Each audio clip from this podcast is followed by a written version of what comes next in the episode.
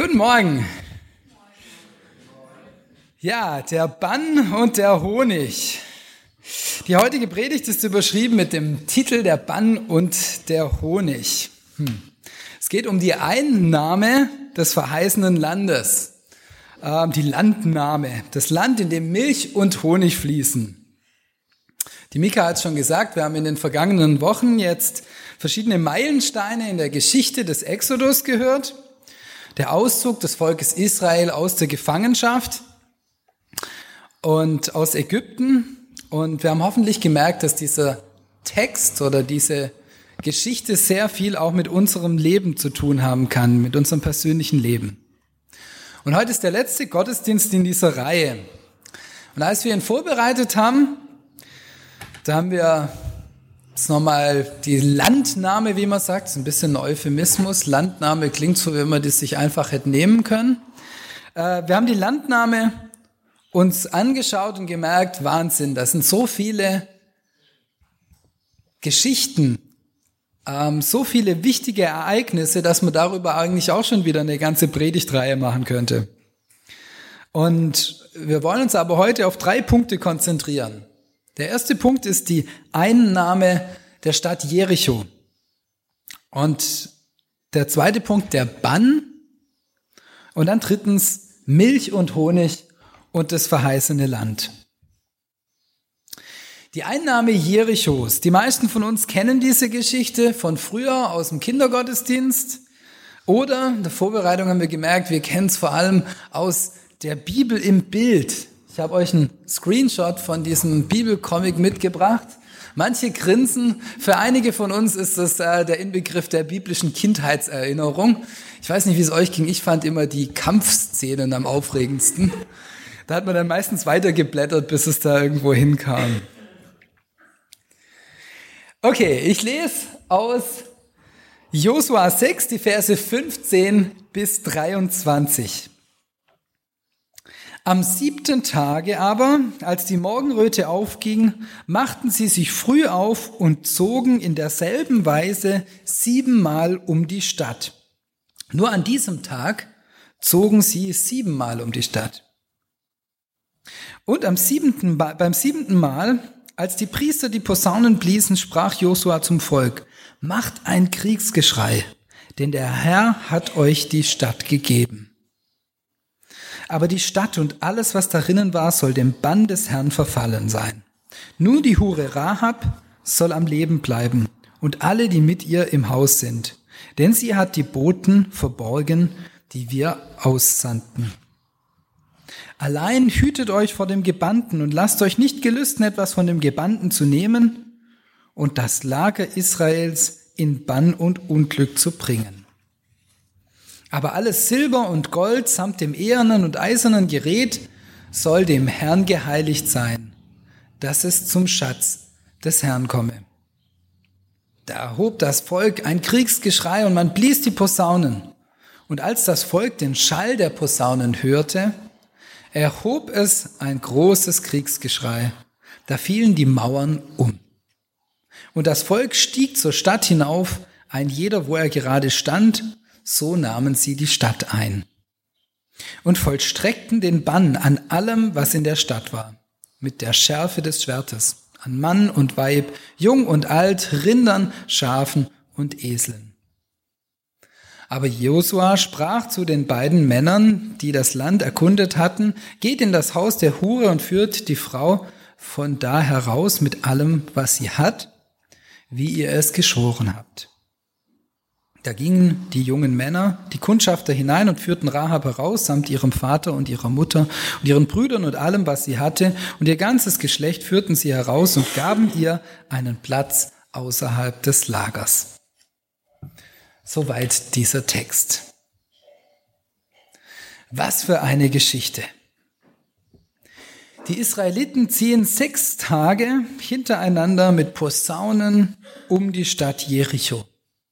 Und am siebten Tag dann nochmal siebenmal, bevor sie Kriegsgeschrei ansetzen und die Stadtmauern einfallen. Gott schenkt seinem Volk den Sieg über diese Stadt. Bis dahin hatte Gott schon unzählige Wunder getan, um sein Volk nach Kanaan zu führen. Die ganzen Wunder während der Wüstenwanderung. Und dann durften sie den Fluss, den Jordan, überqueren, trockenen Fußes, das Wasser wurde angehalten.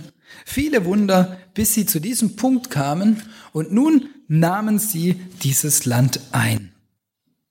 Dieser triumphale Sieg.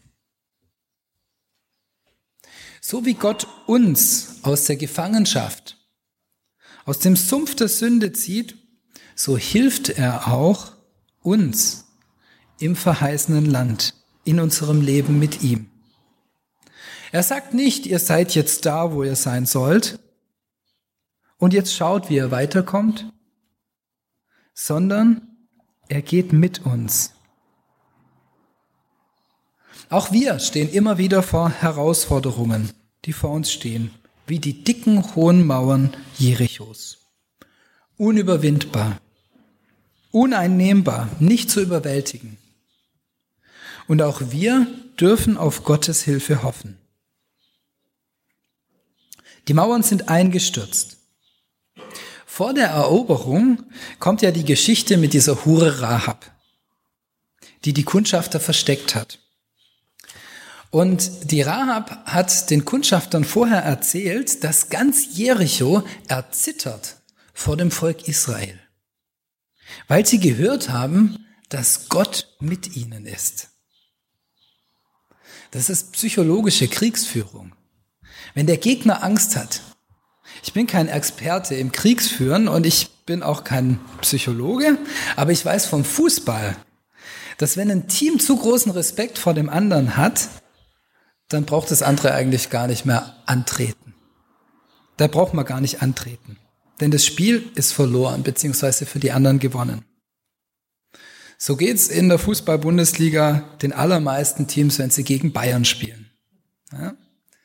Wenn wir mit Jesus an der Seite, mit Jesus in unserem Team sind, dann ist es so ein bisschen wie wenn die Bayern spielen oder Real Madrid.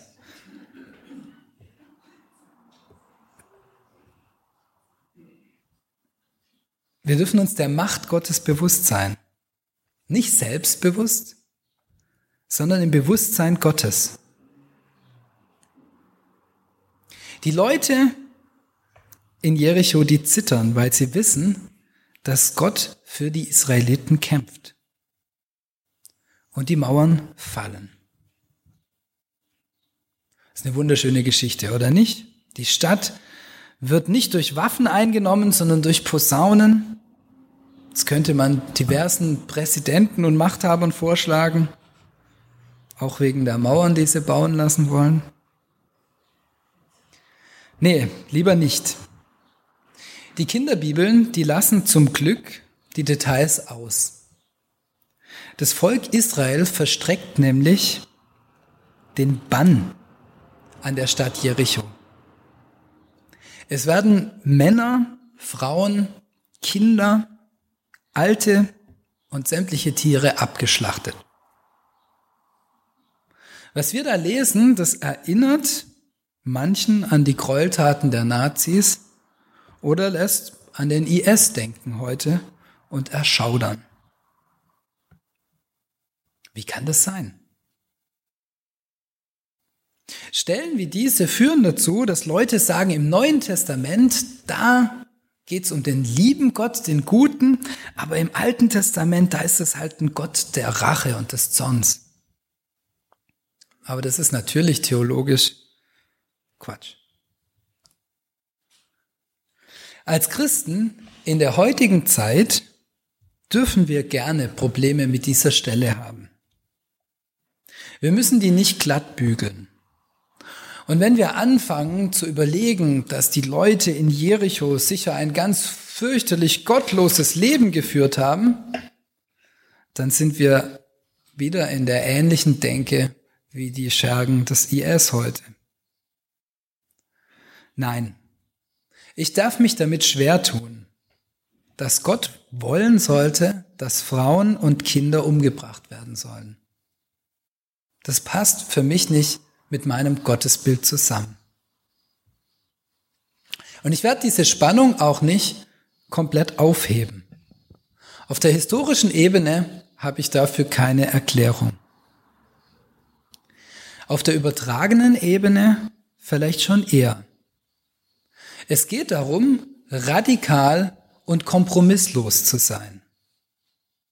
Und es ist scheinbar auch für Gott wichtig, in bestimmten Situationen radikal und kompromisslos zu sein. Ich weiß nicht, wie es euch geht. Wenn ich radikal und kompromisslos im christlichen Kontext höre, grundsätzlich aber auch im christlichen Kontext, dann sträubt sich bei mir einiges. Ich denke an die Hardliner, die Haltung, Gott ist ein gerechter Gott, deshalb musste Jesus sterben und Gott braucht dieses Blut halt, Punkt. Wer seine Kinder liebt, der züchtigt sie, das steht in der Bibel, deshalb muss man das machen. Ich denke an Leute, die genau wissen, wer welche Strafe verdient hat und warum, was richtig ist und was falsch, hartherzig und kompromisslos danach handeln. Ich denke an Menschen, die oft hart zu sich selbst sind und dementsprechend hart auch zu anderen. Diese Haltung verbinde ich mit kompromisslos und radikal und auch die macht mir Probleme. Aber wenn ich an Jesus denke, dann gibt es besonders einen Text, in dem Jesus dazu aufruft, radikal zu sein. Gibt einige, aber die fiel mir am ersten in dem Zusammenhang auf. Und das ist die Bergpredigt und im Speziellen die Antithesen. Hier spricht Jesus zum Beispiel davon, dass man sich eher die Hand abhacken soll oder ein Auge ausreißen soll, als Ehebruch zu begehen. Und wenn man zu seinem Bruder sagt, du Narr, dann sei man es schon des höllischen Feuers schuldig. Das ähnelt wieder der IS-Rhetorik. Aber entscheidend ist, in welchen Situationen und in welchem Zusammenhang Jesus radikalisiert. Wenn es darum geht, nicht die Ehe zu brechen. Weder die eigene noch eine andere. Dann ist es geboten, radikal und kompromisslos zu sein. Wenn es darum geht, deine Mitmenschen nicht zu beleidigen oder ihnen übel nachzureden, dann sei radikal und kompromisslos. Wenn dir jemand Unrecht tut, dann sei so radikal und vergelte es ihm nicht, sondern vergib ihm. Und wenn dich darum jemand, jemand bittet, dir etwas zu geben, dann gib es ihm. Und so weiter. Die Radikalität Jesu ist eine Radikalität und Kompromisslosigkeit der Liebe. Die Radikalität Jesu ist eine Radikalität und Kompromisslosigkeit der Liebe. Und die tut manchmal auch weh. Fühlt sich nicht immer gut an. Unser natürlicher Drang ist nämlich, all dem, was ich eben aufgezählt habe, nachzugeben. Und es nicht so zu tun, wie Jesus es angewiesen hat. Aber dieser Bann der Liebe führt uns ins verheißene Land. In das Land, in dem Milch und Honig fließen. Vor vier Wochen in der ersten Predigt der Reihe war ein Punkt, dass das Volk Israel in Ägypten eben noch nicht im Land der Verheißung war. Jetzt sind sie es. Was bedeutet das? Was ist dieses verheißene Land für uns? Im Neuen Testament wird dieses Land auch als Reich Gottes beschrieben. Aber ich finde das Land, in dem Milch und Honig fließen, anschaulicher. Das wäre jetzt der Moment, wo ihr mal einen Schluck nehmen könnt, wenn ihr wollt. Schon lang leer. Wir haben, wollten erst heiße Milch machen, haben wir gedacht, bei dem Wetter eine heiße Honigmilch ist eher eher nicht so verlockend. Ja, das Land, in dem Milch und Honig fließen. Im übertragenen Sinn ist es eher ein Zustand, eine Bewegung oder eine Existenzweise. Es heißt, ein Leben so, wie Gott es sich ursprünglich für uns Menschen vorgestellt hat. Es ist Ziel des Auszugs aus Ägypten, das Ziel unseres Auszugs aus unserer Gefangenschaft der Sünde. Ein Leben in Frieden, in Freiheit, ein Leben in Harmonie. Ich bin sehr harmoniebedürftig. Ich finde es traurig, wenn Kinder sich gegenseitig nicht mitspielen lassen. Das erleben wir immer wieder zur Zeit. Ich finde es schade, wenn Erwachsene sich auf dem Parkplatz anschreien um eine Parklücke. Und mir tut's leid, wenn ich müde bin und meine eigenen Kinder anschnauze, weil diese manchmal richtig laut sind. Im verheißenen Land zu leben heißt gut miteinander umzugehen. Es heißt ein Leben in Fülle. Für uns heute ist Milch und Honig nicht mehr unbedingt das Symbol für Fülle. Unsere Kinder hätten wahrscheinlich lieber ein Land, in dem Kaba und Nutella fließen. Aber auch Milch und Honig sind beliebt. Das Verrückte ist, wir leben in einem solchen Land. Kennt ihr das, wenn man Hunger hat und im Supermarkt steht? Ich gehe unheimlich gern Lebensmittel einkaufen.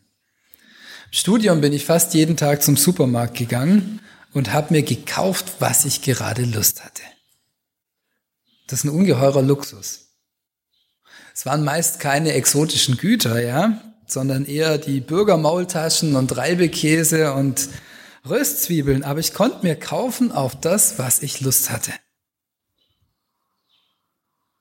Was die meisten für uns, für die meisten für uns selbstverständlich ist, das ist ein Riesengeschenk und ein Privileg. So empfinde ich das jedenfalls. Aber ein Leben in der Verheißung, im Land der Verheißung heißt eben nicht nur Harmonie und Frieden, heißt nicht nur Fülle, sondern es heißt in allererster Linie ein Leben in der Gemeinschaft mit Gott. In, Jesu, in Josua 5, kurz vor dieser Geschichte der Eroberung Jerichos, da wird beschrieben, wie alle Männer des Volkes Israels sich vor der Landnahme beschneiden ließen.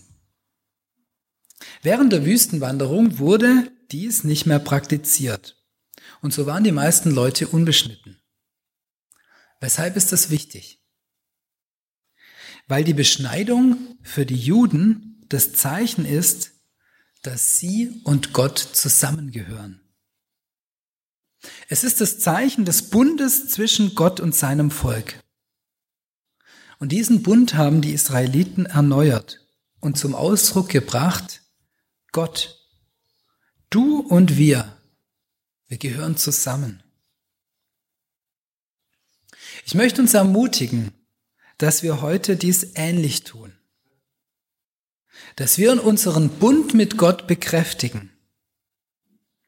Vielleicht der eine oder andere sogar erneuern. Von Gottes Seite aus ist dieser Bund da.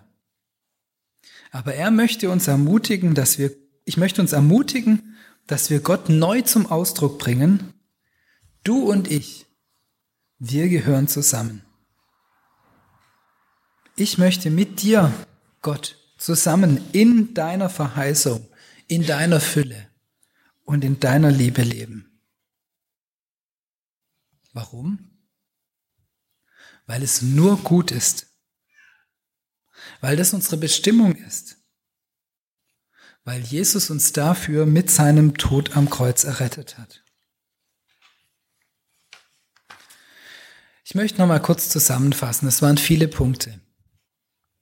Gott kann die größten Herausforderungen unseres Lebens gelingen lassen und überwinden, so wie er die Mauern von Jericho zu Fall gebracht hat. wenn wir im Bewusstsein leben, dass wir so einen mächtigen Gott an unserer Seite haben, dann wird all dies uns allein schon sehr helfen, noch bevor Gott etwas getan hat. So wie wenn die Bayern auf den Platz laufen. Die Vollstreckung des Bands in der Geschichte, die bleibt ein Problem. Kompromisslosigkeit hat aber einen ganz wichtigen Punkt in der Nachfolge Jesu. Wenn es nämlich um die Kompromisslosigkeit der Liebe geht. Und zuletzt, das Land der Verheißung ist ein Leben in der Gemeinschaft mit Gott. Es ist ein Leben in Fülle, in Harmonie, ein Leben im Bund mit unserem Herrn Jesus Christus mit unserem Gott, der uns so liebt wie sonst keiner. Amen.